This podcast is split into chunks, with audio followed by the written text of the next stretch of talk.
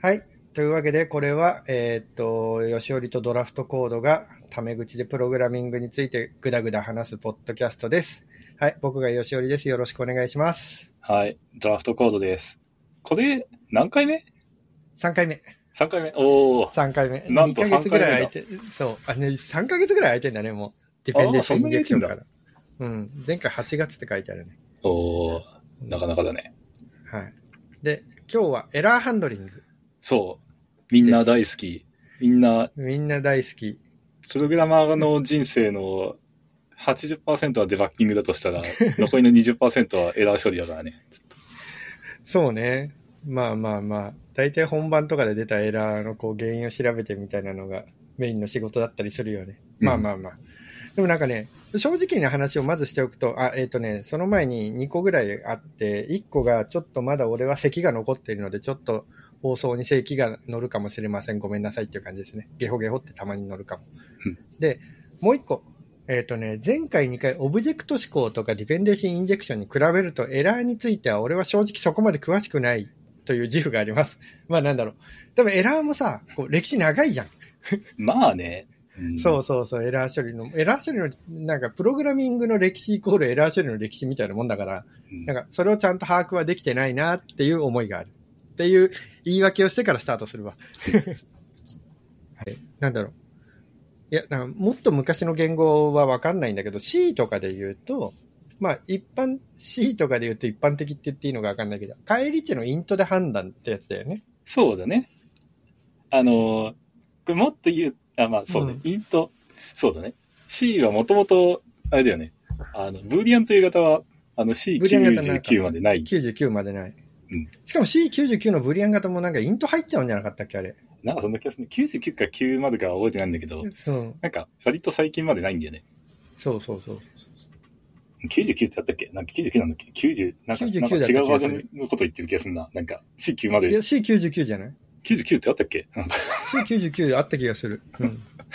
で、そうこれも、その、いや、このね、C のイントの返り値処理はね、ちょっとね、苦い思い出があってね、苦い思い出っていうか、はいはい自分のせいじゃないんだけど、うんいや、これ誰かが悪いんだけど、なんか、ブールって書いてあるのよ。その、キャピタルブールよ。その、アンダースコアブールみたいな、あの、うんブールで。で、多分 Win、Win32 API とかをやってると、うん確か Windows の環境って確かブールっていうのがなんかあって、うん。お、ブールかって言って、こうよくよく見たら、なんか、なんで、なんでこれ、バグってんだろうってよよくよく見たら、その関数、ブールを返すんだけど、012を返すのよ。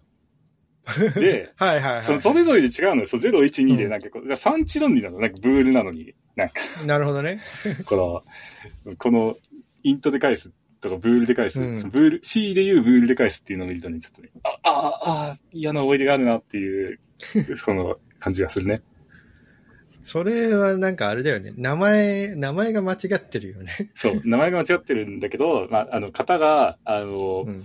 なんか、お気持ち、お気持ち程度しかない。そうそうそう。だと、そうなっちゃうよね。うんなんか、今なんか完全に脱線しちゃうんだけど、昔聞いた一番ひどいなっていう命名規則の話で、あの、メソッドで getMD5 っていうメソッドがあるんだけど、うん呼ぶとシャワンが帰ってきてたらしいんだよ。っていう、なんか、すっごい気持ちわかるよね。その、そう気持ちが最初多分昔作った時は MD5 で実装されてたんだよね。うん。そう。で、もっとセキュリティを上げなきゃいけないって言って、内部の実装だけ変えるんだけど、外まで公開してる API をちょっと変えると大変だみたいなのがあって、残ってるとか、こうね、理由は想像できるんだけど、確かにそれはひでえなひでえな なんかさ、すすごい脱線するけどさ、GetMD5 さ、いろんな意味でなんか NG でさ、そのさ、MD5 さ、なんかどっかでデータベースから取ってくんだったら、まあ GetMD5 でもいいよ、まあ、うん一応はね。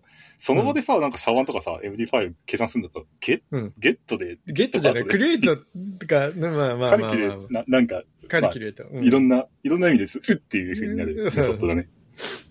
そう。ちょっとね、面白かったっていうのを思い出す。うんそうで、えっ、と、エラー処理の話になると、イントを返すみたいなので、まあ、これって多分あれだよね、シェルとかのさ、ユニックスのコマンドもそうじゃん、基本。うん。まあ、ゼロが返ってくると正常でゼロ以外だったら、みたいなのっていうそれもね話を。うんあれだよね。罠、罠っちゃ罠だよね。その、いや、うんわわもう罠としても認識できないけどさ、うんその、シェルだと0は正常じゃん？うん。で、普通はさ、1が正常じゃん？そうね、そうね。なんか、これも、まあ、フリップしてるといえばフリップしてるんだけど、まあ、そうね。歴史的経緯というか、そう。まあなんかゼロ以外、ゼロ以外だったらなんかエラー処理にするみたいな。ゼロ以外でこうなんかエラーコードみたいなのを表してるよね。そうだね。一応0から256まで、255か、まで取れるからね。そうっていうのもあり、まあ、エラーはそういうふうにイントで表していたと。まあ、そうなるか、コアダンプするしかなかったってことだよね。うん。こうなんか、そう、昔 C のコードを書いてた時は、まずコアダンプして、コアダンプしたからよし、デバッグを起動しようみたいなので、ステップ実行して、みたいなうん。ことしかできなかった。コアダンプもね、僕、うんえ僕、あの、若者なんで、あの、まあ、コアダンプの、コア、まずね、モダンな Linux でコアダンプがどこに出されるのかっていうのもいまいちよくわかってない。あ、俺ももう覚えてないわ。うん。どこに出されるんだろう。なんかで違うんだよね。その、うんコアダンプ出す場所みたいなのが多分あって、うん今、その、その同じディレクトに測れるわけじゃない。まあ、ハクセっても確かあんのかな、確か設定あったはずうんな気がする。うん。プラス、コアダンプあってもそれ、これどうしようって思っちゃうもんね。なんか俺、GDB、GDB の使い方をまず検検索するところから始まってみたいな感じの。そう。いや、でも、本当の一番最初にプログラミングを覚えた時はそうやって GDB でやってたね。うーん。いや、もうあのね、ずっ20年以上前だから覚えてない。ずっとね、もうね、うんプリント F デバッグが、プリント F デバッグもどきでさ、ずっと過ごしてるからさ、なんか、Java 書いてる時もそうだったからさ、なんか、デバッカー使えた方がいいんだろうなと思いつつ、なんか、使った後は毎回忘れるから、なんか、この、うん。ちょっと、こんこの、コアダンプの世界でちょっと生きにく、生きにくいなっていう感じがするな、自分は。それ俺逆にこうなんか、デバッカーがないと、いろんな言語に行って、まずデバッカースステップ実行どうやってやるのって思っちゃうからさ。ああ、そう。これもね多分あれだね。昔、前、オブジェクト思考の時にも言ったけど、こう、どこで生まれたかによって、こうね、そう。親が、親がなんだか、俺はこう、親がリスプみたいな感じだから、データ構造は全てリストだと思ってるし、みたいなのとああ、なんかね、あるよね。そのずーっとこう、その、どういうプログラムに書いてきたかによって、うなんか、プログラムっていうのは結局、〇〇なんだって言って、人によってはこれ全部パイプラインデータ処理のことなんだって言うし、人によってはこれはもう全部データベースオペレーションのことなんだみたいな感じに言うしね、こうん。う、生まれ育った、最初に見たプログラミに、ングの手法を親だと思って生きていくわけよ。そう。まあまあまあ、ちょっとまた脱線しちゃったけど、まあねね、コアダンプみたいなのがあって、まあ、うんなんかそれとは別に、俺はあんまり詳しくないんだけど、 global error object みたいなのを、うんプログラムで1個持っておいて、うんエラーが発生したらそこを更新して、そこが更新されたら、あエラーが発生したんだなって言ってなんか処理をするみたいなのもあった。そうだね。まあでもこれも、システムコールとかはそういうふんノリだよね。なんか。そう、そうね。うん。まあ、あとなんか VBA とか結構、マイクロソフト系の API とかは結構そっち系のをやるっぽい。ラストエラー的なああ、変数を作っておいて、そこに入れるっていうのを。なうん。一時期ね、ずっと VBA を書くバイトをしてて、なんか、これも黒歴史なんだけど、あの、やりすぎたんだけど、いや、いやあの、プログラマーとしてさ、なんかこう、こうツプログラミングできるツールがあるとさ、なんか、やりすぎちゃうというかな。おこれ、一応、ななんだろう、チューリングコンプリートだと何でもチューリングコンプリートになっちゃうみたいなうんやつよね。そのあ、の C のテハ C ンプロのテンプレートみたいな何で。も釘に見えるやつね。そう。で、VBA も、まあ VB、まあ VB、VB、VB 一応、あれだよね、あの、例外っぽい機構は確かあったはずはいはい。なんだけど、なんか、ごっちゃになってたかな、そんなの。覚えてないな、あんまり。うん。そうだね。まあ last error 系、 global object 系もね。グローバルオブジェクト系か、 int 系が、まあ、もともとあった。うん。だから、この辺はあれだよね。言語機構としてエラーハンドリングが組み込まれていないから、そうやってエラーを扱いましょうっていう、なんていうか、そうだね。みんなで決めてやってたっていうやつだよね。そうだね。うなん、か、まあ、 global error object みたいなのはもうなんかシステムコールだとしょうがないじゃん。なんか、うん。こう、ま結局、なんかどっかに、最終的にどっかのレジスタにセットされるみたいな感じで、そうね。の、カーネルに行った後に、うん。その、この、この命令やるとカーネルにビヨってなんかグイって制御が飛んで、みたいな 話よね。で、最終的にここにデータが入ってくるから、みたいな感じになって。そうまあ、この牧歌的な、まあもう、もうこういう、ね、言語を触ることはもう現代ではないと。現代ではないと。思う。うん。まあ、言語的な仕組みとしてない時代はそうですねっていう。う。そう。で、まあ次ね、エラー処理が言語に組み込まれるように多分なってきたのが C プラとか Java。うん。で、多分いわゆるキャッチ的なやつだよね。トライキャッチとか、うん。練習やレスキューとか、Ruby で言うとね。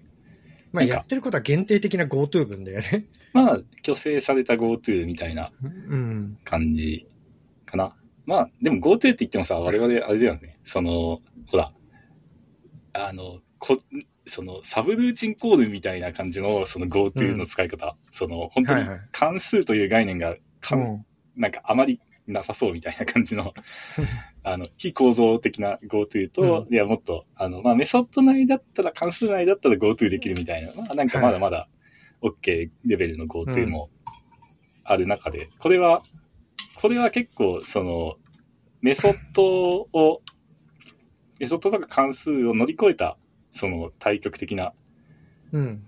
GoTo なんだけども、まあ、まだ制御される感じのツうんですねっていう感じがするね。まあ、構造化例外と言われるもの。うん。GoTo としてはむちゃくちゃ使いにくい GoTo だからね。本当にまあ GoTo として使おうとしたら。まあでも、め うん。まあ、まあそうだね。あの、うんごこういう例外をさ、例外的状況以外で使うと、あの、良くないみたいな話も、うん。まあ、ががあって、話していうか、良くない、良くないんですけれども、えっと、例えば、その Python でいうストップイテレーションエクセプションみたいなやつがあるんですけども、えっと、イテレーションをストップさせるために例外を、えー投げる。投げないといけないんだけれども、うんまあこれはアンチパターンでしょっていう、その、うん。あまり例外的状況ではないところで、あの、うん例外を投げるっていうのは良くないみたいな、でしたね。だからまあそういった意味では GoTo っぽく使える、使うこともあるうん。感じですね。まあ、これの便利だった、そのイントとかで扱ってた時イントで扱ってた時よりも便利だったのはやっぱりあれだよね。メソッド呼び出しがこう連なってった時 A から B メソッド呼んで、B から C メソッド呼んでみたいな時に、C でこう発生した exception を、こうなんか呼び出し元、A の呼び出し元で、こうハンドリングしたいみたいな時は、こう楽だよね。まあ、 throw された、キャッチが、そうだね。うん、大元でできるからみたいな。多分、この、まあ、このさっきの、えーっと、まあ、グローバルオブ error object みたいなのと、この構造化例外って言われるものの間にあるのが、多分セットジャンプ、ロングジャンプっていう仕組みが C にあって、はい。で、それでなんかフレームを乗り越えてバババってうん、こう、アンワイン、あフレームがアンワインドされるっていうのが、あ、そう、そうなんだっけ？あのセットジャンプ、ロングジャンプ、へ変なこと、変なこと言うとしたらあれだな、なんか、ちょっとあの気がするけども、あなんかそんそんなイメージだった気がするんだけども、うん。あ、もう使ったことないからね。もう、もうなんか C で、C でさ、お前間違ってるぞって言われても、あ、そうなんですね。すいませんね。そうそう。すいダメージが、ダメージがちょっと、なんかあんまないからいいんだけど、まあなんかそういうのが、えっ、と、多分、裏側にあって、で、はい。それだとやっぱ使いにくいねっていう、その、のがあるから、まあこういった構造化例外みたいな仕組みができたんでしょうっていううん。気がしますね。そうね。まあ、あとはあれだよね。コアダンプを、なんかコアダンプ起きた瞬間にもうプログラムは何にもできなくなるじゃなくて、うん。コアダンプをプログラムがキャッチできるみたいな意味合いもあるよね。ああ、かもね。かもね。うん確かに確かに。その、その、そこで止めるみたいなそ感じの。そうそう。プログラム上でキャッチして、なんか、まあ、状況見れるとかっていう。なんか、まああれじゃない？その、吉織はさ、そのうん C とかのさ、ああいうアセン、よりアセンブラに近い方からさ、プログラミングに入った身としてはさ、なんかうん、このキャッチの仕組みって、これ、CPU の上でどうやって実現されてるんだろうっていうのは結構マジカルな感じのする機構じゃない？なんかそうんん、なんかね。すすごい不思議だった。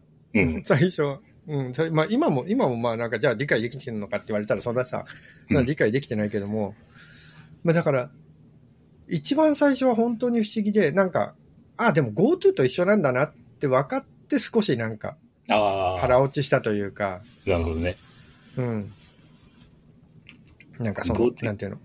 そうね。なんかさ、GoTo もさ、正確に言うとこう、なんていうの、本当の GoTo でなんか52とか、こう、ラインナンバーの GoTo じゃないやつって、大体ラベルを貼って、そのラベルに GoTo するじゃん。うん。だから、あ、このトライのところで、こう、ラベルを貼ってあって、まあまあなんかエクセプション出たらそこのラベルに GoTo してるんだな、みたいなのが、こう、なんだあイメージと GoTo だっていうのが理解できると、こう、イメージがしてきできてきて、あな、なるほど、なるほど、みたいな。まあ、実際そうやって実装されてるかどうかわかんないけれども、うんなんか脳内的にはこう、腑に落ちるようにはなった。うん。うん多分、まあそうだね。多分、多分、あれだよね。そのメソッドコール、その関数、関数呼び出しをするときのうん。関数呼び出し規約で、えっと、エクセプションが起きた場合に、どこにジャンプするかっていうのを、その普通のリターンとは別に設けてるのかなっていう感じはするけど、なんか自分もそう実装したことがないから、なんか勝手なイメージだけど、うん。そういう、そうやって1フレーム1フレームこうん。う、の、遡っていくんだろうな、みたいな感じはするね。で、まあ、これの、まあ、一番めちゃめちゃでかい利点って、やっぱり、こう、ユニックスの終了コードとかさ、ユニックスのこう、リターンチェックのイントのリターン値とかだとさ、エラーが何なのかがわかんないんだよね、何にも。うん。とか、エラーの詳細情報とかわかんないの、スタックトレス的なものとかが。うん。で、そういうのがちゃんとエラーがこう、エラーという型ができて、スタックトレースも取れて、で、どっから発生したか分かるようになったっていうのは、すごいなんか、画期的だよね、ある意味。まあね、まあね、あの、そうそう大きな、大きな進歩だよね。大きな進化、そう。なんか、特に Java やってるとそうなのかなって思うんだけど、うん Java やってるとそう、そういう時なんか、まあ、例外がある機構、その言語を使ってるとそうなんだけど、うんスタックトレースさえ、スタックトレースが最低限見れないと厳しいみたいな、そうそうそう。あるんだよね。あの、うんまあそれに対してなんか僕は Go を、Go をひやり玉にあげるんですけど、Go とかはなんかスタックトレースがデフォルトで出なくて、なんかこう、はい。マジでなんかこ、本当かよみたいな感じの。その、どうやってデバッグするんだみたいな感じは するけれども、まあ、あの、そうだね、 stack trace が見えて、さらに、まあ、いろんな情報を詰め込める。うん。まあ、メッセージとかも詰め込めるし、なんなら、ちゃんとエラーコードも詰め込めるし、うん。うん、高級な、高級な言語でいいですねっていう。なんか、エラーっていう型ができたのは偉いよね。その、なんて言うんだろう。エラーのメッセージと、し種類と、その、 stack trace が入ってるオブジェクトっていう、このうん、型が定義されたことはなんか、良かったなっていう気がする。そうだね。うん。で、まあちょうど今、やり玉に挙げられてきたので、そっちの話に行くと、でも最近の言語だと結構その、キャッチ的なのはやんなくなってきたよねっていう。そう。まあ、俺らが話す最近の言語は大体 Go とラストに限られてうん、るんだけまあ、ど。Go とラストしかないけどさ。そうそうそう。そうこれはさ、まあ、やっぱ GoTo ない方がいいんじゃないっていう方向なのかな？これもさ、うん、いや、なんか、どうなんだろうね。なんか、その Go とかラスト、まあ、その型がどれぐらいちゃんとつくかは、まあ、その二つの言語で様々にバトってほしいんですけれども、えっ、と、まあ、でも、基本的にタッチで返すというのと、まあ、ほぼ同じだと、まあ、ねまあ別にた大してか変わりはないうん。ですね。で、別に、その、この例外的機構もまあ、シンタックシュガーというか、その本質的にそこまで変わりはないうんんで。すよね。その、キャリーされる情報として、その、何か大きな違いがあるかっていうと、あまあ別に違いはそこまでないっていう気がするんで、なんか、あの、単純に、その、人々の認識として、その、エラーを返すっていう、その、値を返す。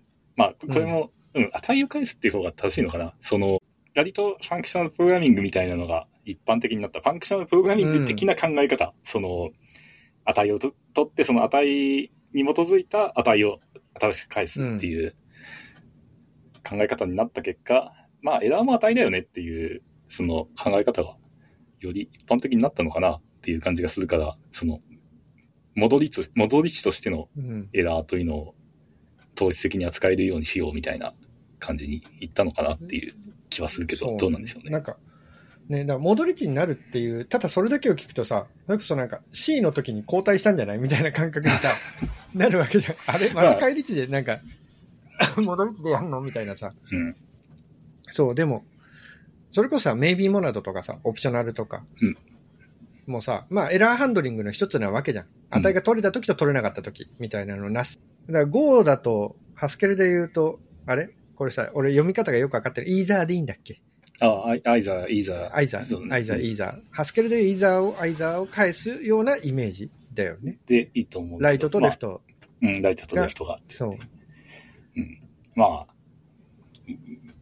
僕はタッチ、タッチと呼んでしまうけど、そのタッチ、まあ、まあ、タッチマルチプルバリューズ。まあ、そうそうそう。まあ、で、まあコンベンションで、なんか最後は、なんかエラーになっているっていうそうそうそ感じだよね。う。うん。うん。だ確かあれだよね。イーザーもただ単に太刀を返せるっていうだけの本当はあそうだねモナドなだけなんだけど、んみんなそれをエラー処理に使ってるっていうだけだもんね。うん。だからなんか、そう、そういう風に Go とかラストはなってきてるよっていう話だよね。タッチで返しましょうって。これもね、交代なのか、そ、その、まあ、うん、あのーまあ、特にラスト、ラストは、あれじゃないですかね、型が欲しいっていう要請がすごくうん。あるから、その型をちゃんとシグネチャーの中に入れたいというモチベーションからすると、多分、帰り地に持って含めてしまう方が、すっきりする。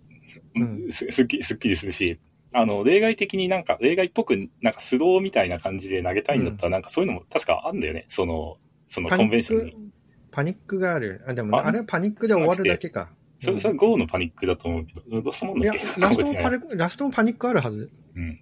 うんなんかこうやってよく知らない言語をね、こうやって。よく知らない言語の話をね。話してるからでもなんか、あのーあれだよね、その、ダウンストリームから来た、その、その呼び出した先から来た何かエラー値みたいなやつをそのまま受け渡すみたいな感じの、もうまあ、シンタックス的に別に実現できるし、こう、なんか、そんな、そう、そう、例外っぽく見せなくても例外っぽい感じの、その、フィーリング、なんか書き心地を提供できるんだったら、まあ、それでもいいんじゃないっていう感じがする。うん。うん。あと、これでもさ、あ、どうぞ。この型、型に、例外とか、例外的状況の値を型に入れたいっていうのは Java でいうさ、あの、検査例外、非検査例外っていうさ、あの、みんな、みんな検査例外、いや、僕検査例外好きなんだけど、その、み んな嫌いだったら、嫌いって検査例外だね。うんこういった形で、あの、復活すると言っても良いので、うんなんか、型がついてて、こう、お、検査例外やっぱり復活するんじゃんみたいな感じが、ちょっとするよね。そう。ね。まあ、検査例外、俺も好きなんだけど、あの、構文、Java の検査例外の構文が良くないのはわかるが、うんこうなんか、このメソッド呼び出しの時にどんなエラーが出る可能性があるのかっていうのを、こうなんか、ドキュメントに書いてありますじゃなくて、こうちゃんとプログラミング上からわかるっていうのは、やっぱ素晴らしい仕組みだなっうん。て思っていたので、まあ、検査例外結構好き、俺も好きだったんだけども、まあ、Java の検査例外のちょっと良くなかったなと思う点があるとすれば、まず書き方だよね。あの、ああ、そうう。なんか、まあ、どういう構文がたいいのかわからないんだけど、なんかキャッチを必ずしなきゃいけないとかっていうまあの、とか、そこの、まあが多分、うん。うん。あと、ちゃんとその、非検査例外と検査例外の使い分けみたいなやつを、あそうそうそうちゃんと、その、標準が確立できなかったっていうのは、そうなんか、手落ちだなっていう、そうそう。だからラストはもうなんか全部検査例外にしちゃったみたいなもんなんだよね。んな気もする。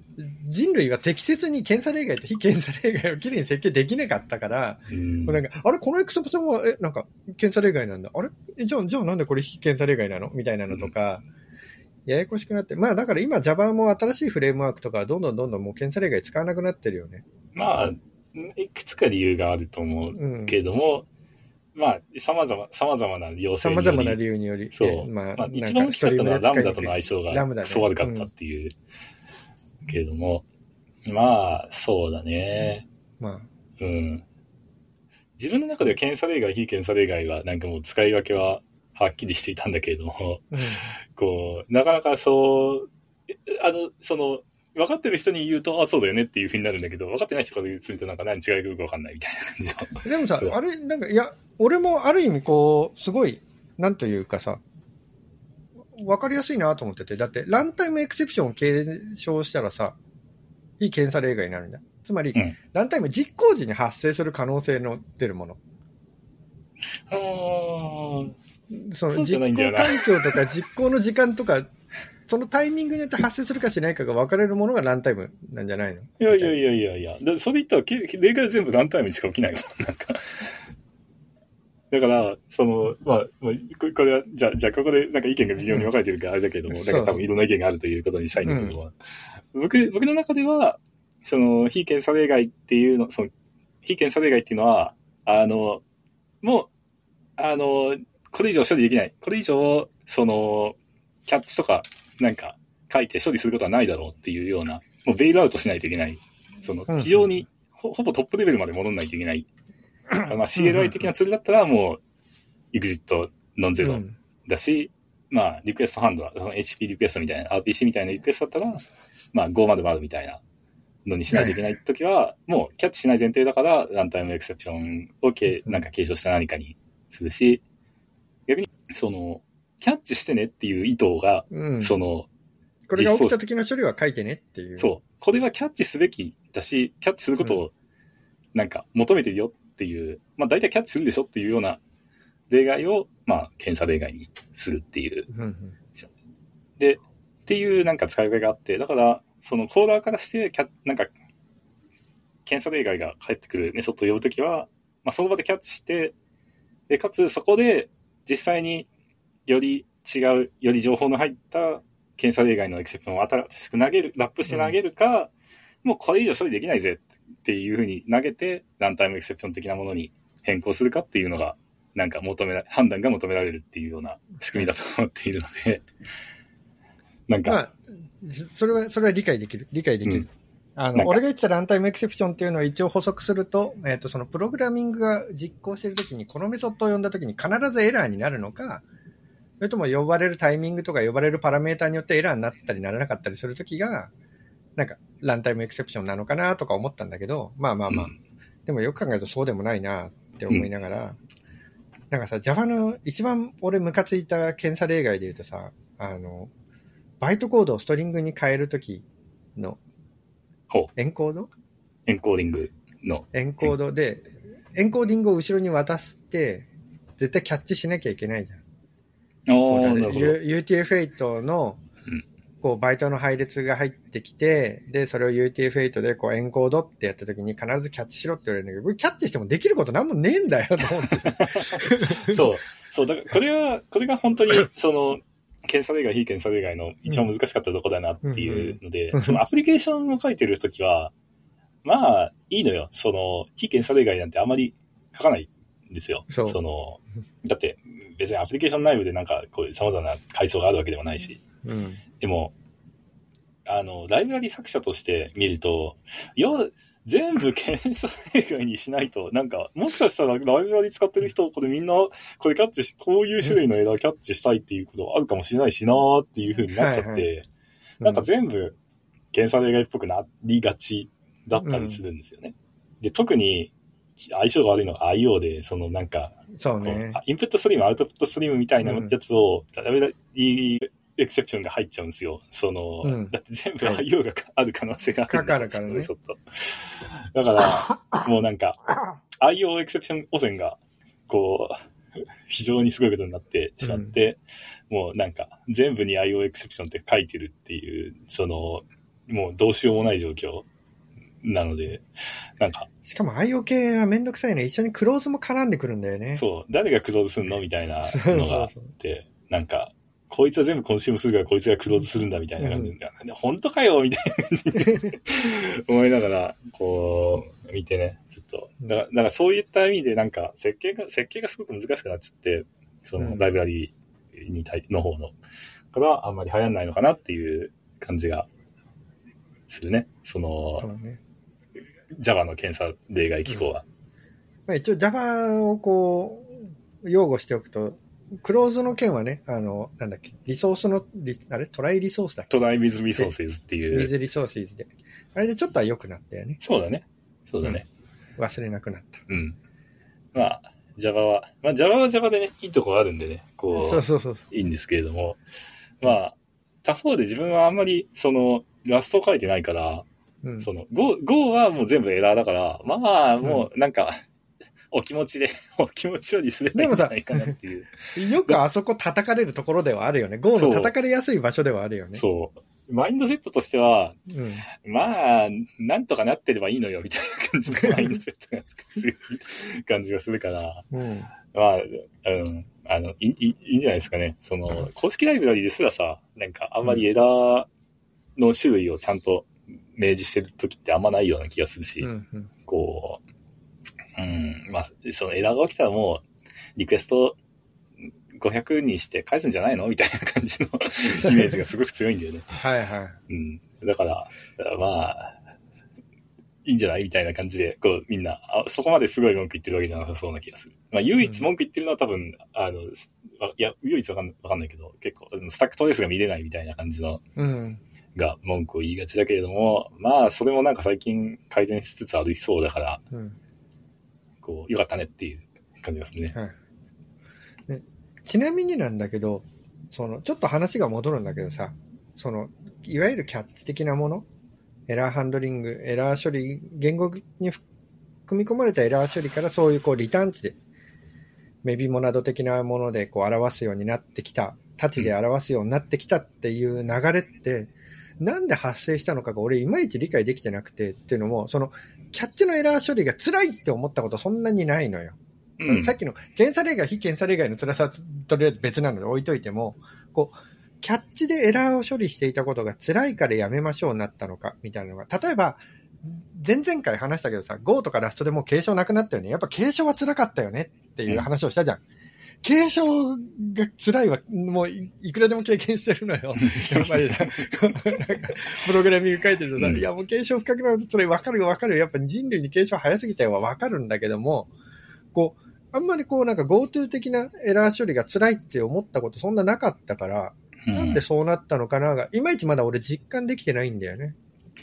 なんか、うーん、あんまり、そのユーザー視点で何かが伝わったとかそういうことじゃないんじゃないかな。なんか、その、どちらかというと言語、いや、わかんない。完全な想像だけども、うん。いや、自分、自分のキャッチとかなんか、トライキャッチファイナリーみたいなやつで、うん。つれえなみたいな、そその機構自体で辛いなっていうのはなくて、でもなんか、その言、プログラミング言語を設計しようって言ったときに、その、例外処理機構みたいなやつを入れるよりかは、単純にメソッドコールの、まあそうね。なんか一部のコンベンションとして、メソッドコールの中に全部含めてしまった方が、あの、呼び出し機構とかもシンプルになるし、あと、加えて言うと、あの、多分例外機構を入れると、コンパイルする言語って、その、AP、その呼び出し規約的なものをどうするかみたいなのは、多分考えないといけないんだと思うんだよね。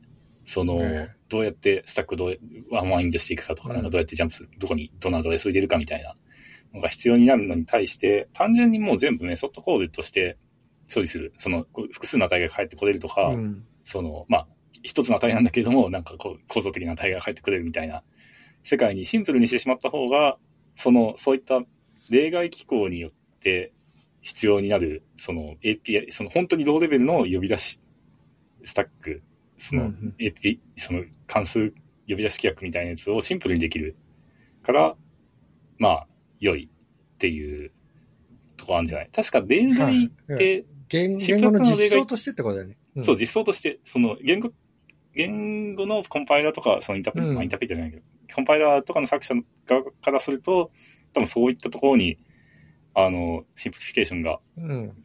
するモチベーションがあったりするんじゃないかな。特にリンカーとかも考えるとそうなんじゃないかな。なんか確かにね。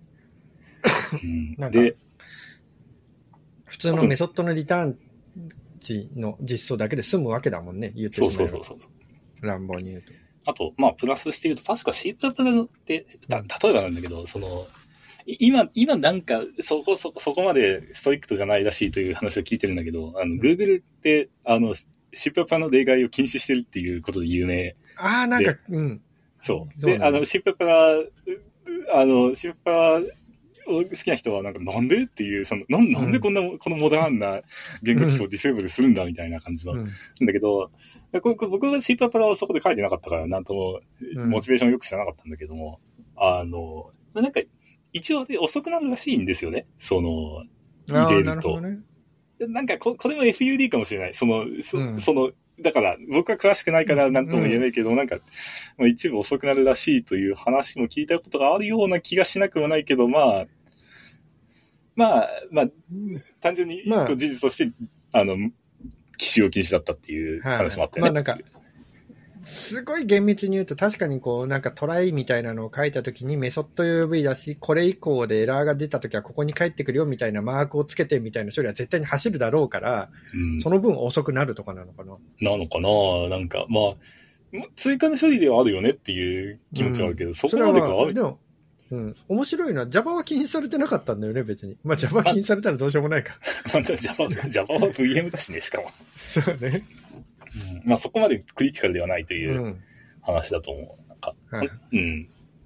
そう。あと今、話しててちょっと思いついたから、これが正しいかどうかわからないんだけど、Go とかラストで例外処理がなくなって返り値に戻った理由の一つとして、こう、並列処理に重きを置かれるようになったかな、かなと思って、コルーチン、ゴルーチンとか。だからなんか Java もそうだけどさ、スレッドのエラーって親からはキャッチできないじゃん。まあ、まあね。呼び出しまあ元から。そう。うんでもこう、戻り値だったら簡単に扱えるじゃん。エラーが発生しましたねっていう。あーうん。うん、あ扱えないのか？いや、いや、なんかべ別に、別にの Java だってね、なんか、あの、あれじゃん、 executor に適当にキックしたタスクまあから来た exception は、うんね、あの、ちょっとた型はあるかもしれないけど、ちゃんと来るしね。そうね、Java の、そのね、マルチスレッド、ちょ、ちょっと文句言っていい？その Java のエクセプションの話、そのマルチスレッド exception の話。うん。ねその、他のスレッドの exception をなんか別スレッドで throw できるんですよ。なんか。だから、なんか、こう、例えば、その、さっき言ったように、その、なんか、どっかの executor にさ、ピッピッピッってなんかタスクを入れて、でだんだんあの入れてるそれが返ってくうん。その、それらのタスクの中から、うんでお exception 返ってきた。よし、この exception caller 側に、こう、そのまま throw してやろうって、 rethrow するじゃん。 rethrow するとさ、その exception の stack trace、別のスレッドの exception の stack trace が入ってるのよ。その、まあまあ、それそうだよね。だからさ、おなんか、よくわかんないところから exception 飛んできたけど、stack trace なんか何、何言ってんのかよくわかんないぜ、みたいな感じになってて。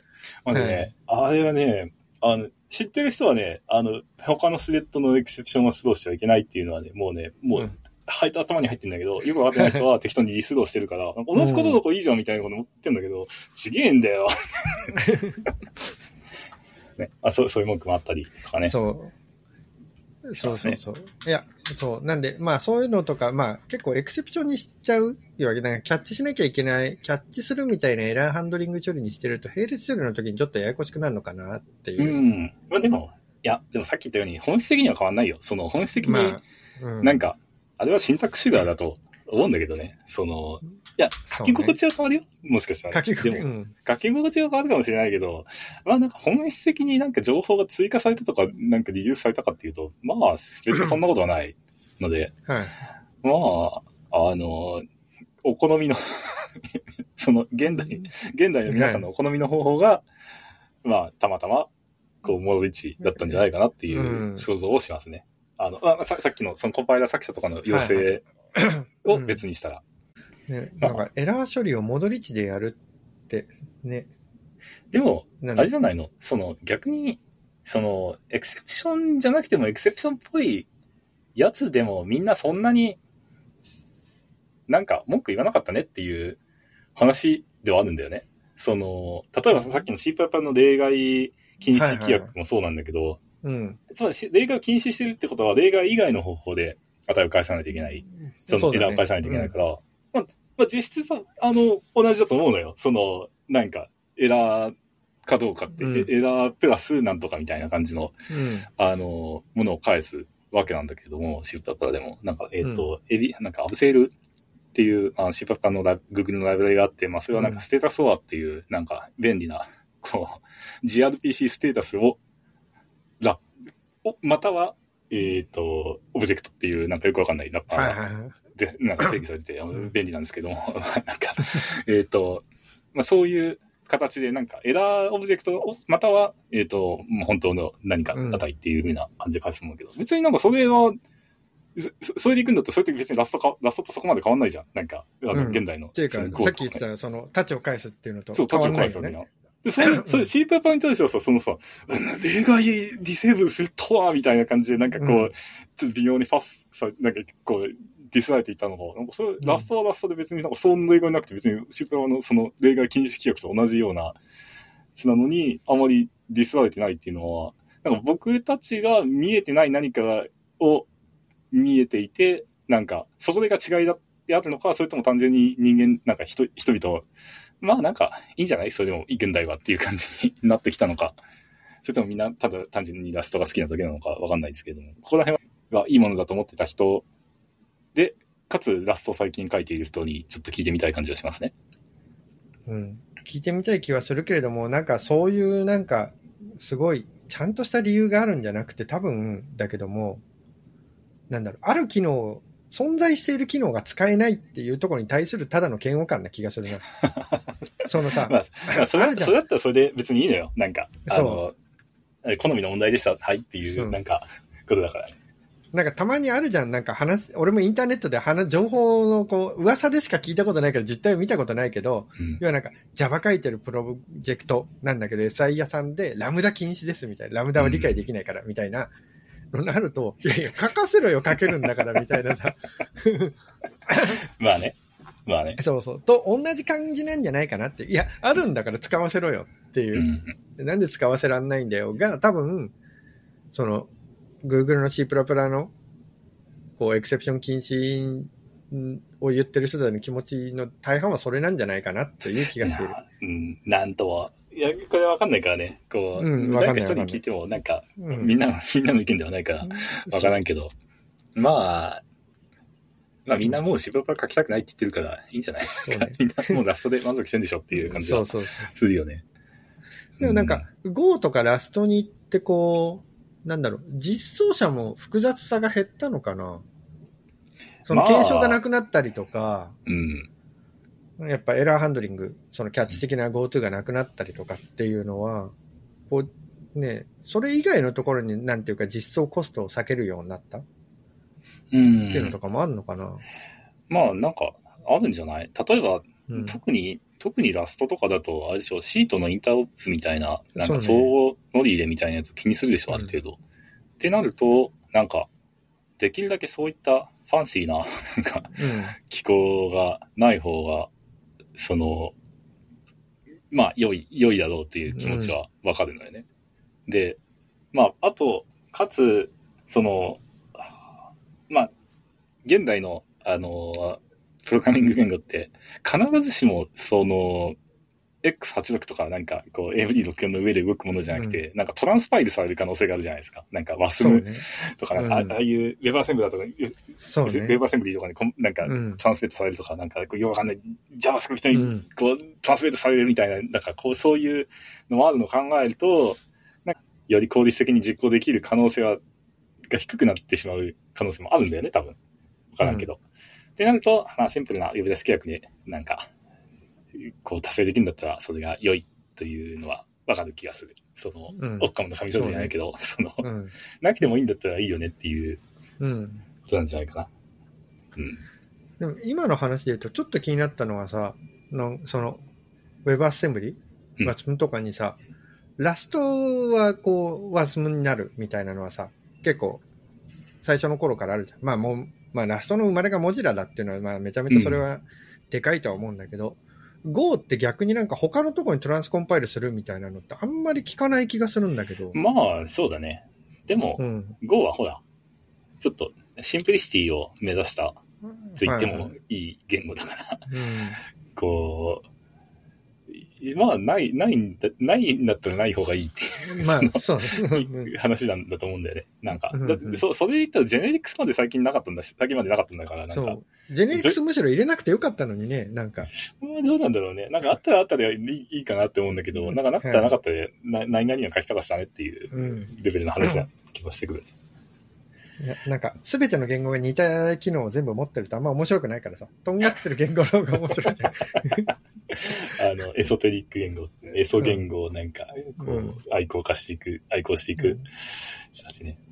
まあ、でもそうね。言語的な仕組みで言うと、まあ、なんかそういう、でもなんか、こう話してると、そんなに、こう、大きく、その、変わったって感じはしないよね。その、最初の数字にな、うん数字からなんか、より数字以上のものが定義できるようになったっていうのが、だって C++ とかああいう時代でしょ？ね。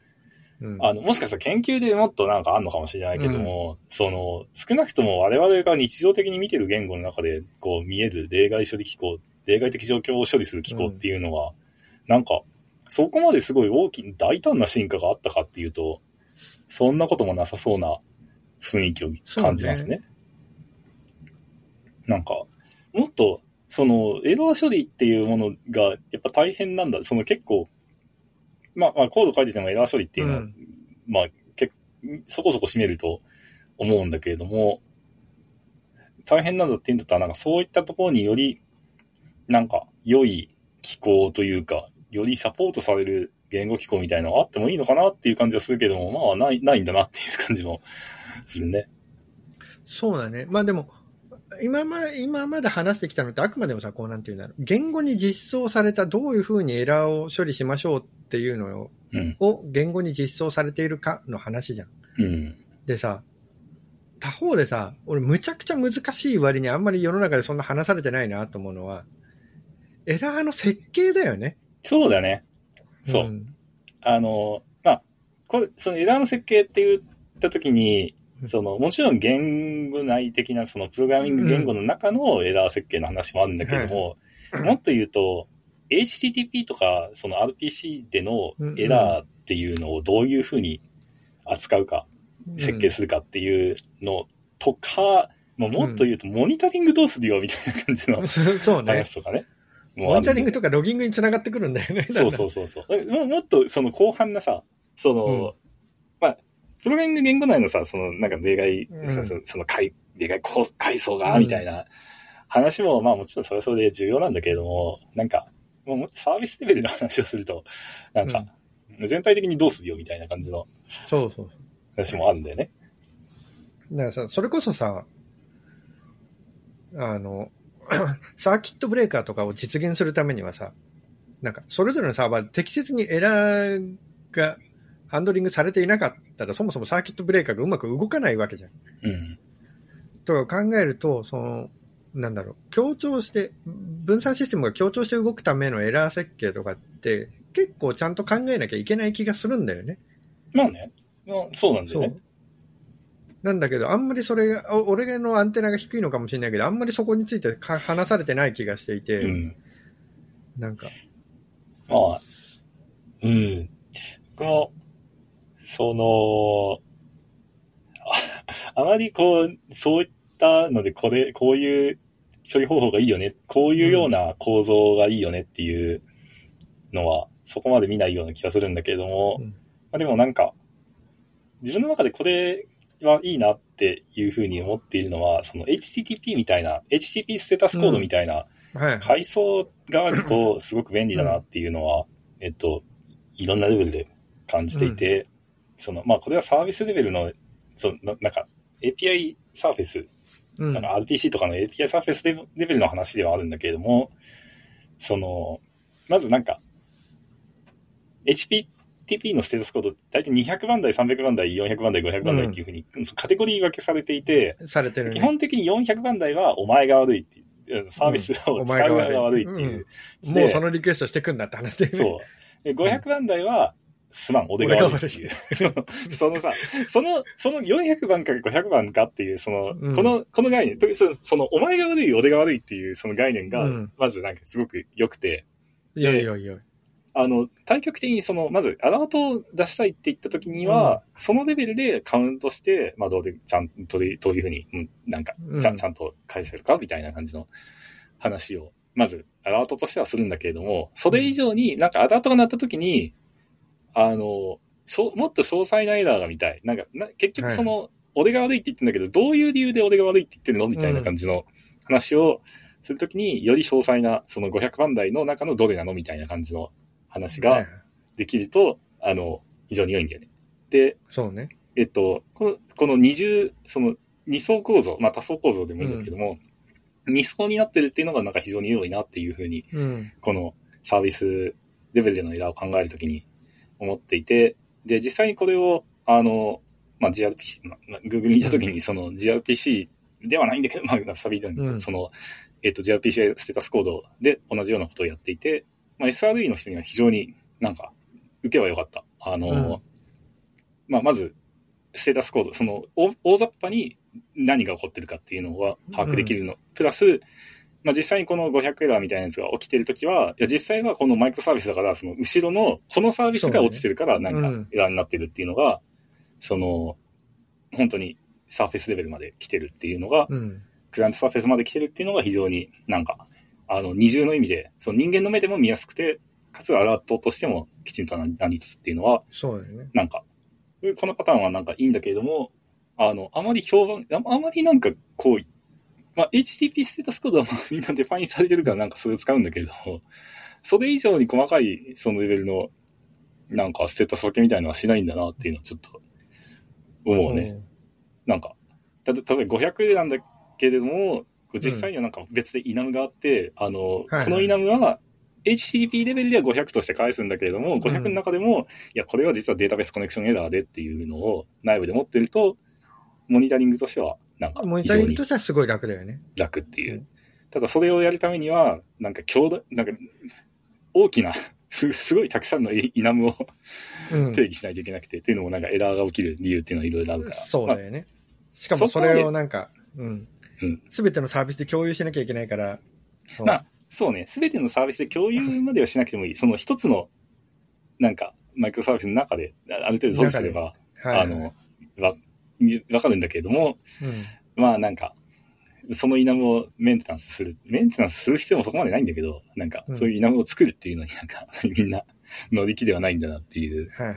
気がするね。あの、そういうのが一回一旦そういう仕組みができると結構簡単にメンテナンスできて、あの、なモニタリングもなんか非常によく見やすくなるので、いいなと思うんだけど、あまり広まりませんね、これは。そうか。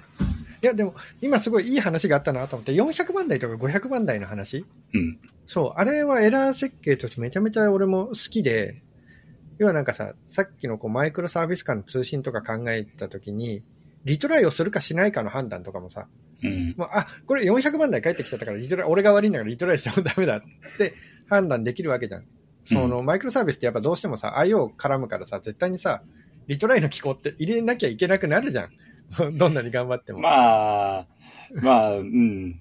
これもね、結構ね、あの、会社によるのかもしれないんですけれども、うんあの、いやまあ、僕の、僕のエンジニアリングの経験は結構 Google から来てるから、うんなんか Google のポリシーが非常に僕の中のマインドセットで大きく占めてるんだけれども、少なくとも Google の SRD ポリシーは、リトライを、その、細かいレベルでしない。その、リトリトライをするんだったら、本当にそのユーザーに近いところでしかはいしないっていうようなポリシーがあって、というのも、あの、すごいマイクロサービスとかのにがぐ呼ぶみたいな設計になっていると、なんかどっかでリトライをするってなると、それがなんか10個も20個もなんか同じ、その別のマイクロサービスコードを呼び起こす可能性があって、ってなると、そのあるレベルでリトライをした結果、なんか失敗すして、なんか5回しやって失敗したっていうのをもう一回次のレベルに持ってくると、そこでもまたなんか5回やるんだけども、その5回リトライするんだけど、そうすると 5×5 でなんか25回その失敗コードをまあ単にはいはい。するみたいな感じになっていき、まあどっかでなんかサーキットブレーカーでブレイクするのかもしれないけども。それがサーキットブレーカーが発動するやつじゃないの？ん。だけども、それによってかなりグローバルアウテージがする可能性が。あるから、なんかをするんだったら、はいはいあの、本当にトップねレベルで。するっていうような、なんか、まあ、例えば10段、RPC が10段階ぐらいあったら、10段階全部でリトライしてると、やばいことになるし、うんうんすぐにブレーカーが飛ぶので、なんか、それは良くないっていう話ではあるんだよね。はい。まあ、あとブレーカーが飛ばなかったところのサービスの負荷が10倍になる。10倍以上になるっていうことだからね。うん。それがやばいっていうことで、あのはい会社は、確か SRE のポリシーとしては、リトライはあまりしないっなるべく上の方で。ていううん。ポリシーだった、ね。なるほどね。そういや、そう。まあ、ただ、そう。G 社さんはすごい特殊な環境なそう、ので特殊な環境なのも分かってるから。い一般、一般的に言うと、やっぱり400だとリトライできなくて、500でリトライできるっていうのがすぐ判断できるし、うんこうなんかサーキットブレーカー側としても発生してるエラーが400が発生してるのか、500が発生してるのかで、まあ、400だったらこのサービスだけぶった切ればいいや、になるし、うん。なんか、500が発生してんだったら、ちょっと、ちょっとすべてのサービスちょっと待ってねってこう、うん。止めたりもできるから、その、やっぱりその、なんていうんだろう、大カテゴリーでまずその、判断ができるうん。設計にされているっていうのはめちゃめちゃうまい設計だなっていう気はするんだよね。まあ、まあ、スケールとかによるのかもしれないし、サービスによるかもしれないので、あの、大まかな方針としてそういう風になってるのは、まあ、ねも。ちろん、わうん。かるね。うん。結構ね。あ、でも、そうね。これも、いや、各サービスでね、皆さんちょっと脳みそを働かせて、こう何が一番いいポリシーなのかを考えてもらいたい感じますが、しますが、まあ、いろんなパターンを知っておくっていうのはいいことだし、そうそうそういろんまあなうんところで、その、いろんな理由により、そういった選択をしているので、こう、いろんなところを見れるといいですねっていう感じがしますね。そうね。そう、だから、エラー処理って考えたときに、その、さっきさ、こう、C の時はイントしか返さなくてダメじゃんみたいな話をしたけど、HTTP のステータスはまさにイントなわけじゃん。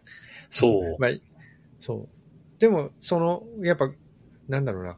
まずさ、よくわかんないけど、100番台を大カテゴリーにしましたっていうさ、うん。その決定とか。いや別に1000番台でもよかったわけじゃん。まあね、まあね。そうそうそう。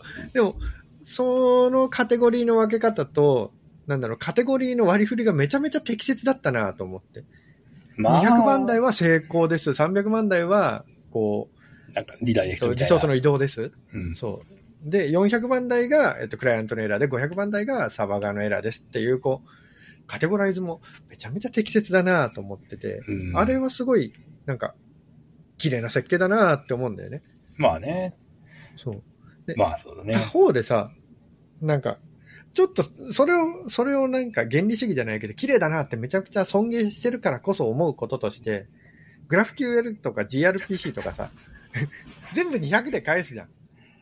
あのね、まあまあ、そ、そこはちょっと、いや、グラフ QL は、わかる。うんそうグラフ QL は、なんかちょっと僕僕もなんか、ん？っていうふうに思うんだけれども、そのね、GRPC 用語するとね、その、GRPC が、そのトランスポートとして HTTP2 を使っているとか、なんか、こそうは、うん。なんか、これなんか、まあ、不幸、不幸だったというか、なんか、まあ、しょうがなかったし、うん。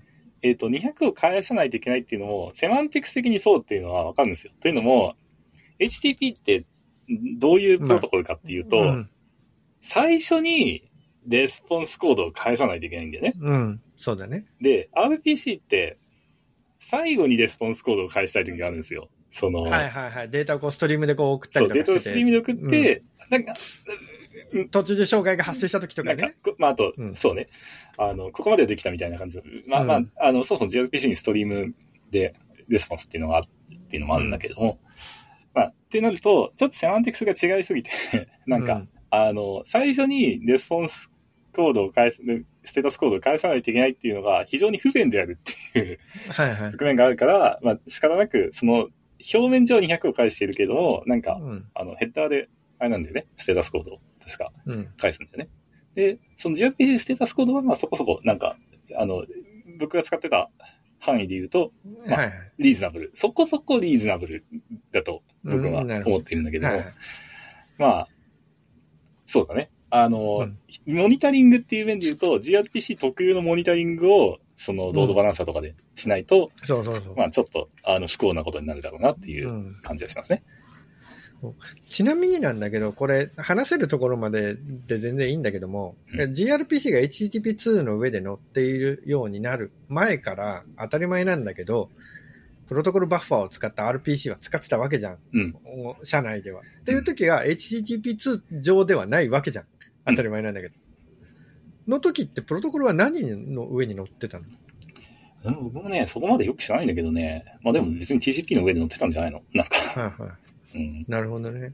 でも、あの、様々な、その gRPC に乗っていて、なんかあまり使われてない仕組みを見たときに、あ、これって、あ会社内でのあれに対応してるやつだなっていうのが、なんか、こう、思って見えるんだはする。なんか、あ、これ、はいあの、そうだなっていうのはあったりするけれども、まあ、まあ多分その会社の事情があるんでしょうっていうはい。気がしますね。一方で、そう。じゃあ gRPC はまあまあ gRPC のステータスがあるとして、まあ、グラフ QL はあれだよね。一応さ、何？グラフ QL さ、なんかさ、うんいや、いや、まあ、そもそもグラフ QL のモニタリングってさ、難しそうじゃ、難しくない？なんか、いや、今のとこさ、あんまりグラフ QL のモニタリングをしたいっていうほどなんかスケール、うちの会社のススケールしてないから、なんかあれだけれども、うんなんかこれどうやって、どういう、どういう考え方でモニタリングしようかな、みたいな感じに なっていて、うんこう、ちょっと難しいんですよね。そう。だってね、クエリをなんていうか、ね、ガッチャンコして投げれるじゃん。うん。そもそも。だから、なんか、今あれだよね。えっ、と、ネットフリックスが使った DGS を俺うちの会社は使ってて、それはもともとモニタリングの仕組みが入ってるから、そのままそれをデータドックに送ってるんだけど、まあ、それはクエリとミューテーションごとのかかった時間みたいなのは一応送ってくれる。だからこう、ガッチャンコされてようがなんだろうが、クエリ単位でのが一応送られるようにはなってて、それで遅いねとかは見れるようになってるんだけども、うん。なんかエラー率とかまで出てくるとさ、なんかクエリガッチャンコした時の A、B、C のクエリをガッチャンコした時に B のでエラーが出てたのって、なんだろう。普通のグラフ QL の設計のエラーハンドリングだと A、B、C って呼んで C でエラーが出た時は A と B はデータを返して C の C だけエラーを返しますみたいな。やり方もできるんだけども、多分あんまりやらなくて A、B、C 呼びをして C でエラーが発生したら全部エラーが返りますっていうか、こう、キャッチ元でエラーが返ってきたらエラー処理を走るみたいにするからさ。うん。っていう処理になると、どこでエラー発生してるのかも含めてなんかモニタリング結構難しい気はするんだよね。まあ、うん、そもそも、そうだね。そう、あの、まずエラーっていう、エラーのリクエストであるっていう、まあ、そうやって、そのパーシャルサクセスみたいなやつを返さないんだったら、まあ、うんある程度いいけど、なんか、まあ、グラフ QL の、その、サーバー側の実装によっては別にパーシャルで、てか普通にスキーマ的にはパーシャルで返せるようになってるはずだから、もうなんか、もう、これ1リクエストだけど、な0.3 0.3エラーって返すみたいな。0.3エラーだったねみたいな感じにするみたいな感じの話もあるし、うん。まあ、あの、まあ、そもそも、そう。だね。ど、どの、その、え裏側で多分データフェッチャーっていう概念があって、で、それでどのレベルで何かエラーが起きたかみたいな話は多分出てくるんだけども、なんか、そうで、なんか、複雑になっちゃうし、なんなら、うん。あの、このモニタリング、その GRPC もそうなんだけども、うん。その、という、できないできないできない。そううう。の、重その重大な欠陥、欠陥があって、まあ、gRPC はまだせいぜいその HTTP ヘッダーの中見れば、うん。そこそこモニタリングするためのソリューションできる可能性はあるけれども、あの、SRE の帽子をかぶるとさ、やっぱり極力その、ユーザーに近いところでモニタリングしたいっていううん要求がやっぱりあって、なんかあんまりこうモニタリングフレンドリーじゃないよねっていうふうにつくづく思うんだよね。まあ、まああとそもそもエラー処理の設計もなんか、おー本当か？みたいな感じの、その、うん感じになってるから、なんかいや、わかんない。もしかしたらなんか、えグラフ QL すごい使ってる人はなんか、いや、これがスタンダードでなんかこういうふうにすると一番いいんだみたいなのがあるのかもしれないけれども、なんか、ちょっとももんよりする感じの、あの、API ですよね、あれは。うん。だから Facebook とかどうしてんだろうね。うん。あの、グラフ QL をよく使ってるというふうにされている GitHub っていうなんかはいはい会社があると思うんですけども、あ、そう、あの会社絶対内部的にはグラフ QL 使ってないよね、みたいに よく思ってるんですよね。というのも、なんか、いや、ま、まず、ま、まあ、まあ、あの、GitHub のあのページはまずグラフ QL 使ってないから、うん。なんだけど、ま、お前ら、お前ら、いや、いいけどさ、お前らちょっとデータパリティ、そこら辺のなんかデータ取れるパリティ、もうちょっと考えた方がいいんじゃない？みたいな感じに。もしかしたらこう iPhone アプリとかで使うのだけ外に出してるのかもね。かもしれないけどね。うんでもそ、それにしてもなんかねえな、みたいな時はよくあるんだけどね。うんなんか、グラフ QL のそのエラエラーじゃないんだけども、話で、Facebook の話で聞いてて面白いなと思ったのがさ、なんかグラフ QL ってさ、当たり前なんだけど、外に出してる API だからさ、ユーザーが好きなようにこう組み合わせられちゃうわけじゃん。で、クエリ投げれるわけじゃん。うん。っていうのがあって、それってなんかサーバー管理者としてはさ、なんかちょっと、ちょっとなんか、怖えな、みたいなでも気、持ちもあったんだけど、うん。でも多分 Facebook は公開 API としてグラフ QL エンドポイントを公開、まあ、そもそも Facebook って API どんなの公開してるのかわかんないけど、ああ、そう。なんか、多分、自分だったらね、自分だったらうんクライアントが、その、出すグラフ QL クエリって、その、もう、そう、フロントエンドのビルド時に決まるわけじゃん。うん。なんか、なんかそいつになんか、ね。うん。ID つけて、それでモニタリングするよね、多分。あのね、まさにおっしゃってるのと同じような感じで、Facebook ってクライアントが投げるっていうのを想定してる以外の、えっと、グラフ QL のクエリーが投げられるとエラーが発生するようになってんだって、社内では。うん。ちゃんとそれをモニタリングしてんだって。うん。そうだよね。あの、まともな運用しようと思ったらそうするしかないもんね。そうそう。でもさ、まともな運用しようとするとそうなるよねって俺も思ったのよ。うん。でもさ、それって逆に言うとグラフ QL の柔軟性潰してるよねとも思ってさ。